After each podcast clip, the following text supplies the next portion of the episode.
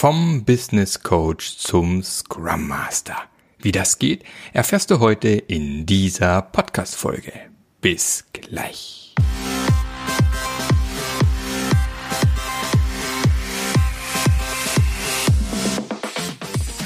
Der Passionate Teams Podcast. Der Podcast, der dir zeigt, wie du Agilität erfolgreich und nachhaltig im Unternehmen einführst. Erfahre hier, wie du eine Umgebung aufbaust, in der passionierte Agilität entsteht und vor allem bleibt. Und hier kommt dein Gastgeber, Marc Löffler.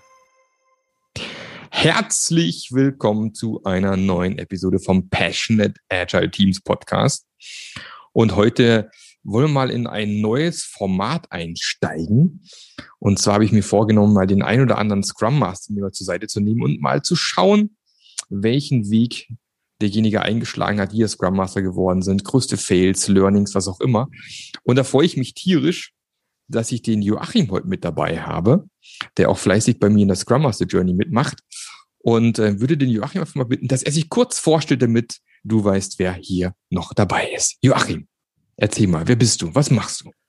Hallo Marc, ja, also herzlichen Dank, dass ich dabei sein kann. Äh, freut mich ganz riesig, hier mal so mit dabei zu sein. Genau, ähm, ich bin Joachim. Ich arbeite in einem Softwarehaus in Würzburg und äh, wir machen Beschaffungssoftware für öffentliche Auftraggeber.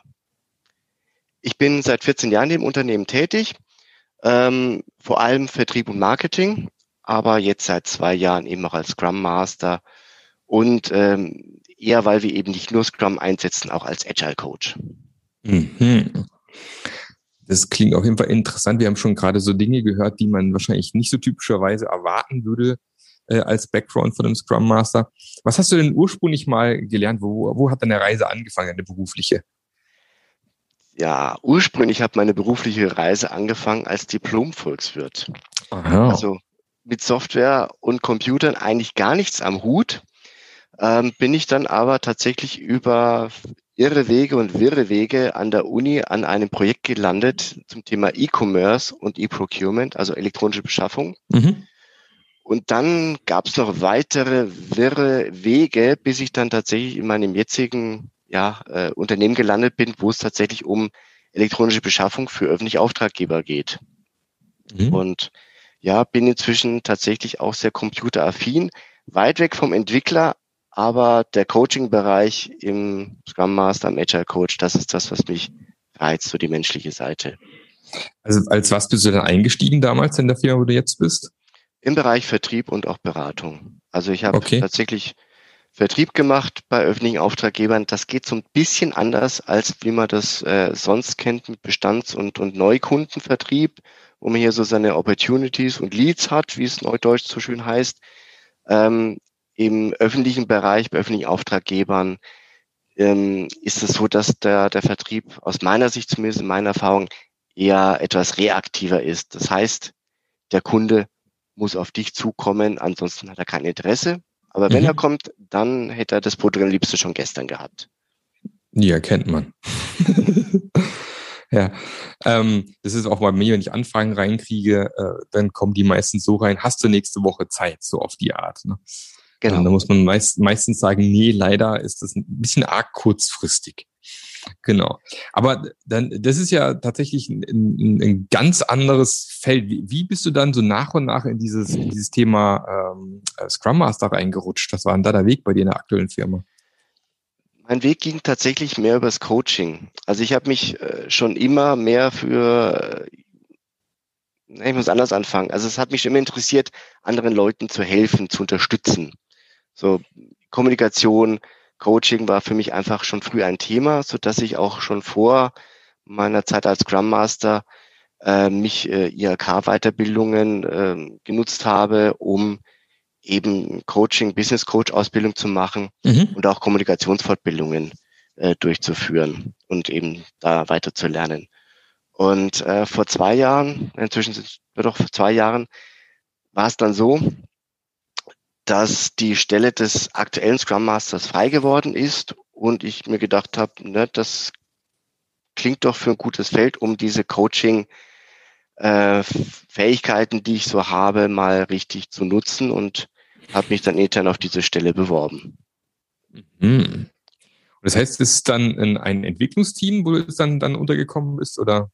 Genau, ich betreue aktuell zwei Entwicklungsteams bei uns in der Firma, ähm, eben mehr oder minder mit Retros oder auch in Dailies und äh, aber auch in Kommunikation, sprich im Team untereinander, wenn es da Probleme gibt, wenn es äh, Fragen gibt, wie kann man das besser artikulieren, dann mhm. Äh, stehe ich zur Verfügung.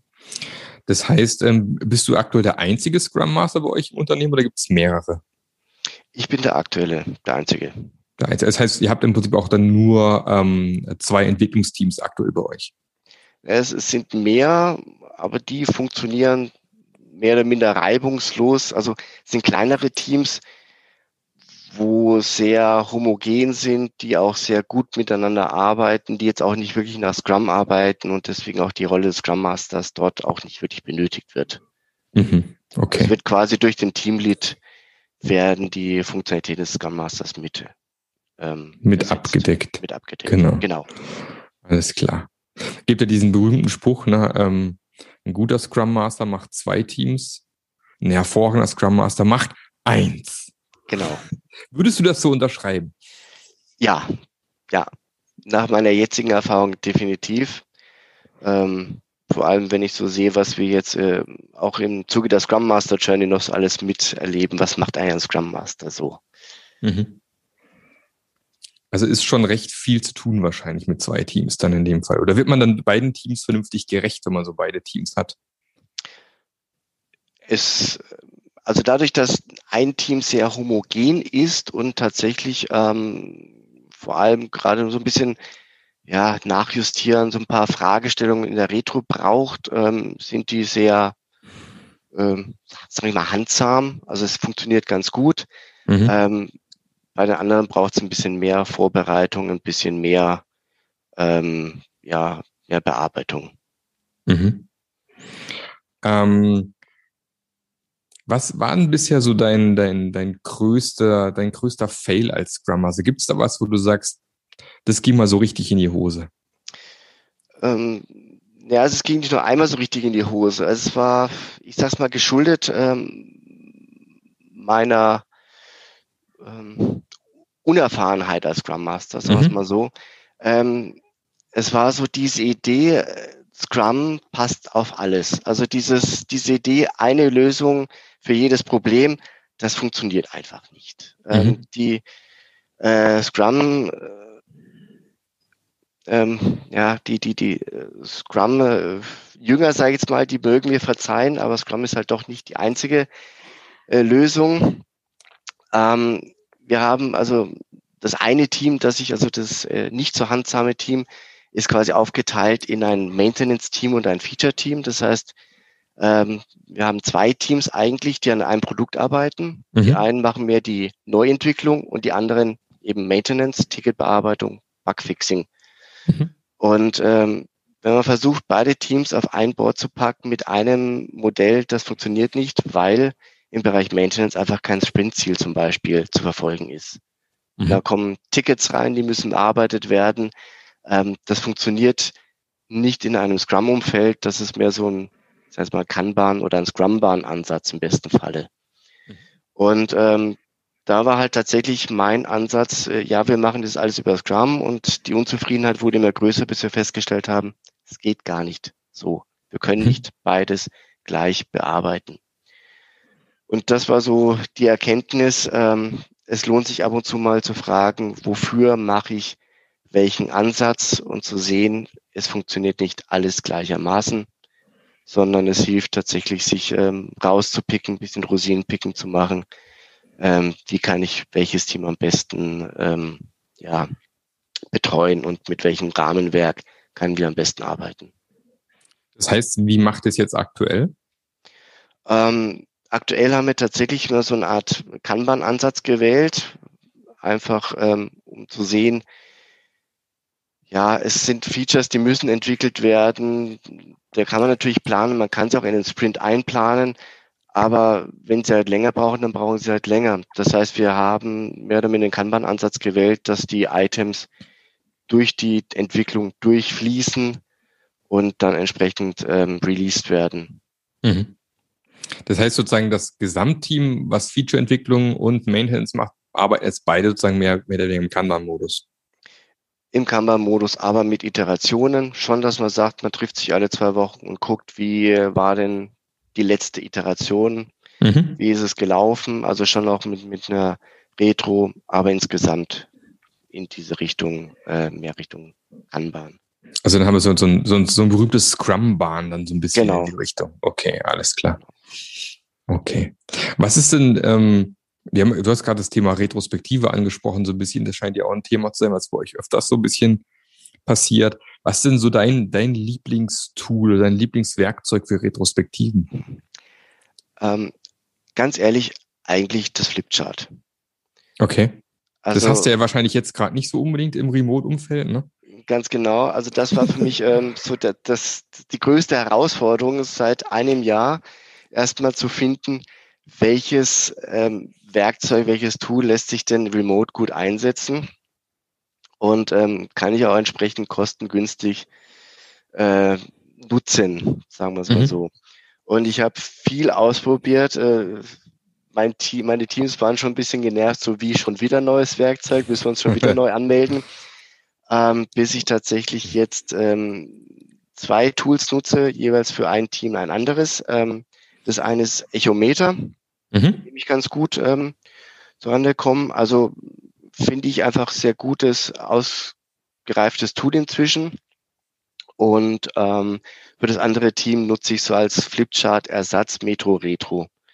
Das bietet mhm. mir sehr gute Vorlagen, die ich dann entsprechend bearbeiten kann, weiterarbeiten kann und hilft mir einfach auch so für die Dokumentation. Mhm. So Meteoreto habe ich jetzt selber noch nie genutzt, aber Echometer, ja, hatte ich ja erst vor ein paar Folgen auch mal einen der Gründer mit im Podcast dabei. Ah ja. Ist schon ein, ein cooles Tool auf jeden Fall. Das kann man sehr empfehlen. Vor allem auch die, man kann ja auch schon vorher Umfragen rausschicken und so. Das finde ich genau. echt äh, total genial beim Tool, ja. Genau. Gibt es eine Aktivität, die du in Retros besonders gerne machst? Keine Ahnung, äh, Wetterbericht oder irgendwie Zeit, Zeitleiste oder Start, Stop, Continue. Gibt es irgendwas, was du besonders gerne machst? Hm, tatsächlich ähm, diese Karma-Analyse Keep, Add, Less, More. Das mhm. ist mir, ähm, weil ich habe tatsächlich festgestellt, in den Retos am besten ist es, wirklich zu fragen, ja, was lief denn gut, was lief nicht so gut, was wollen wir beibehalten, was können wir besser machen? Weil das so die Kernfragen sind. Also das packe ich eigentlich immer wieder mit rein. Mhm. Und wie sind deine Erfahrungen so mit Umsetzen der Maßnahmen, die man in der Retro beschlossen hat? Klappt das bei euch? Uh, unterschiedlich, unterschiedlich. Also dann merkt man wirklich, der Schmerz muss groß sein. okay. Also je größer ja. der Schmerz, desto eher wird es auch umgesetzt.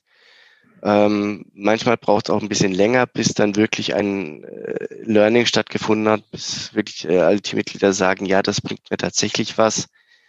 Ähm, aber ja, es ist, wenn erstmal die, die Einsicht da ist, dann wird es gut beibehalten.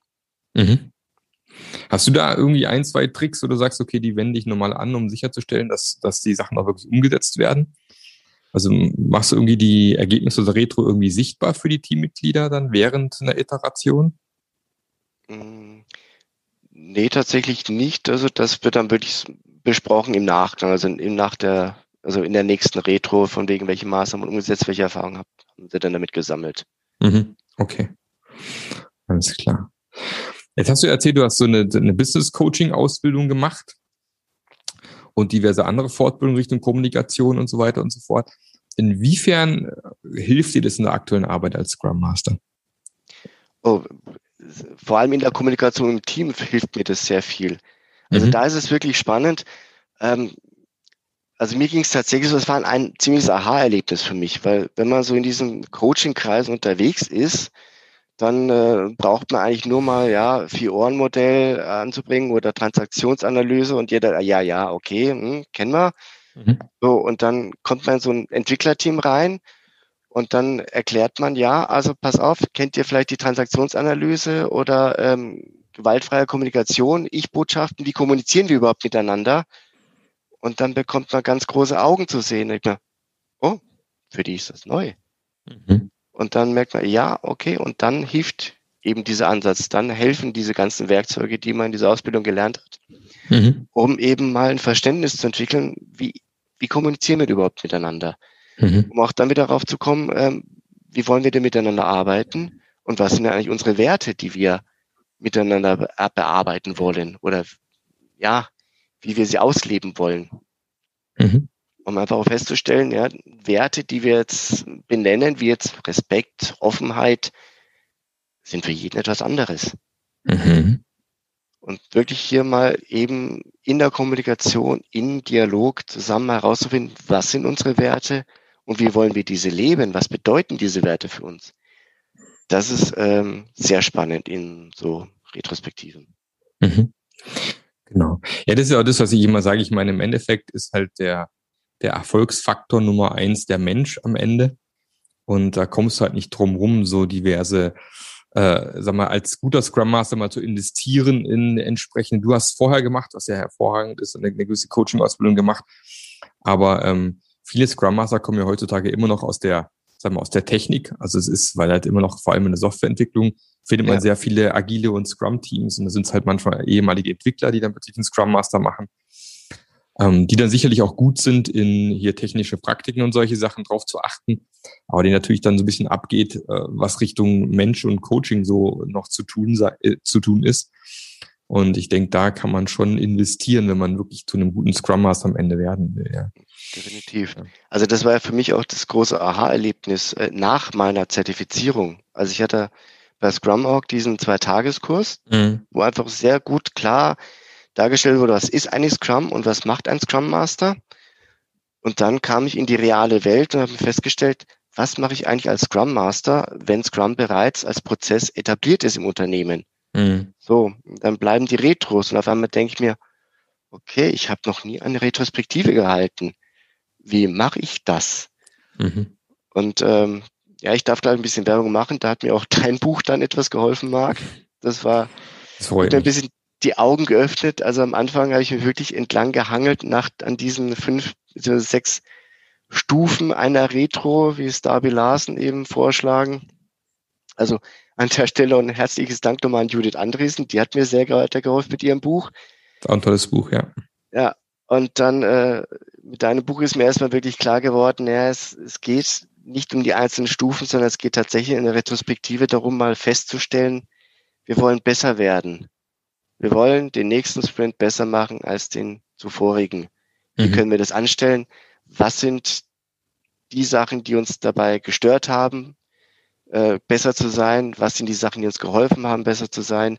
Das mal wirklich zu visualisieren, äh, sich bewusst zu machen und das dann zu nutzen für die nächste Iteration, für den nächsten Sprint um dann auch besser zu sein. Mhm. Und das ist wirklich so, ja, was man eben nicht in der Scrum Master Ausbildung lernt. Stimmt, das fehlt ähm, oft noch in vielen Ausbildungen, das stimmt, ja. Ich bin ja gerade dran am, am dritten Ausflug unserer Scrum Master Journey, Erfolgsfaktor Mensch ist es ja. Ähm, da geht es genau auch um solche Themen ganz speziell nochmal. Richtig zuhören, Empathie, wie kann man das nochmal entwickeln, was, was kauft es drauf an, wie schaffe ich es, demotivierte Teamleader mitzunehmen und solche Sachen. Genau, also da bin ich gerade schon am, am, an meinen Skripten fertig schreiben und da wird dann heute noch fleißig gefilmt und nächste Woche geht's dann an Start.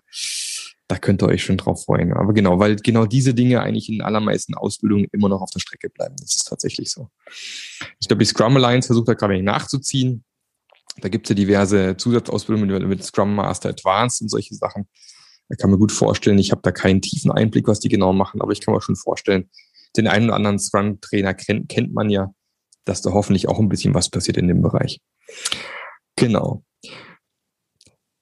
Würdest du das nochmal machen, Joachim? Würdest du nochmal den Weg einschlagen Richtung Scrum Master? Absolut. Definitiv. Also das war wirklich für mich, also ähm, als ich diese Ausbildung gemacht habe, ähm, als es losging mit dem Agilen Manifest oder mit dem Manifest für agile Softwareentwicklung, so heißt es ja korrekt, äh, und mit diesen Werten und Prinzipien äh, war ich Feuer und Flamme, weil es für mich einfach Mittelpunkt Mensch äh, war das, was mich äh, inspiriert hat, was mir gesagt hat, ja, ähm, die agile Arbeit ist das Richtige in unserer heutigen Zeit. und für mich einfach auch ähm, etwas, wofür ich sehr dankbar bin. Also wenn ich noch dran denke, es ist noch nicht lange her, vielleicht 20, 30, 40 Jahre, da haben Leute gearbeitet, um ein Dach über dem Kopf zu haben und was zu essen zu bekommen.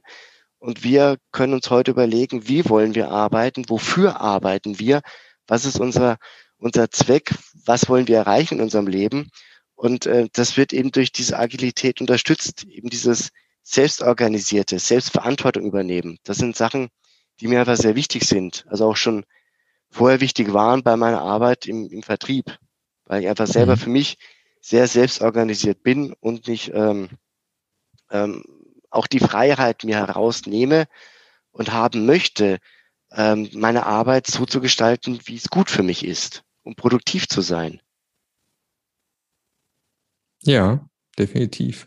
Und was, was, und das ist quasi auch für dich so die Hauptmotivation, wenn du aus dem Job noch herausziehst, oder? Ja. Also die, die Selbstmotivation, sich selbst motivieren, eigenständiges Arbeiten, Verantwortung übernehmen, auch ähm, so ein bisschen Unternehmergeist mit reinnehmen. Also auch wenn ich nur an Anführungszeichen angestellt bin, aber Verantwortung zu übernehmen für das Weiterkommen der Firma ist für mich einfach mhm. ganz wichtig. Mhm. Super. Vielleicht noch eine abschließende Frage. Wenn es hier jemand zuhört, der sagt, ja, Scrum Master ähm, auf den Weg möchte, ich mich auch gern machen, habe mich noch nicht getraut oder ich, oder ich bin vielleicht ganz frisch im Job als, als Scrum Master. Was wäre so ein Tipp oder ein Hinweis, wo du so jemandem mitgeben würdest? Ähm, auf alle Fälle, ähm, ja, nicht aufhören weiterzulernen, über den Tellerrand hinaus zu schauen, sich auch andere agile Methoden anzuschauen, wie jetzt Kanban, wie Extreme Programming, Test-Driven Development, äh, alles ganz spannende Ansätze, auch wenn man nicht immer äh, im, im äh, Entwicklungsumfeld ist, auch wenn man jetzt im Projektmanagement drin ist. Auch da ist es interessant, die Ansätze mitzunehmen. Weiter lernen. Kommunikation ist das äh, Haupt, ja, der Haupthebel im Bereich agiler Methoden, Kommunikation mit meinen Teammitgliedern. Wie stelle ich mich auf? Welche Rollen sehe ich? Wie möchte ich mich selbst definieren als, als, ja, so schön Servant Leader oder True Leader ist es ja jetzt nach dem neuen Scrum Guide.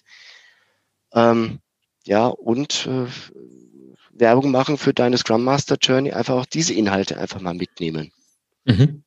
Also tatsächlich ähm, zu gucken, was gibt's noch rechts und links meines Weges, was für mich interessant und wichtig sein kann.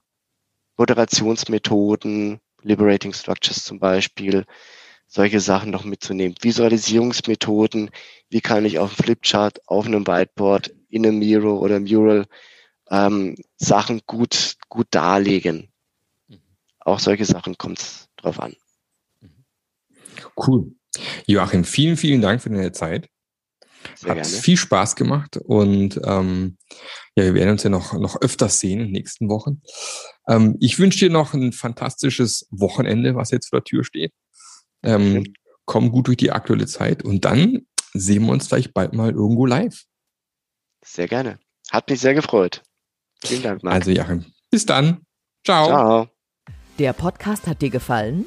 Dann sorge auch du für eine agilere Welt und unterstütze diesen Podcast mit deiner 5-Sterne-Bewertung auf iTunes. Und für mehr Informationen besuche www.marklöffler.eu. Bis zum nächsten Mal.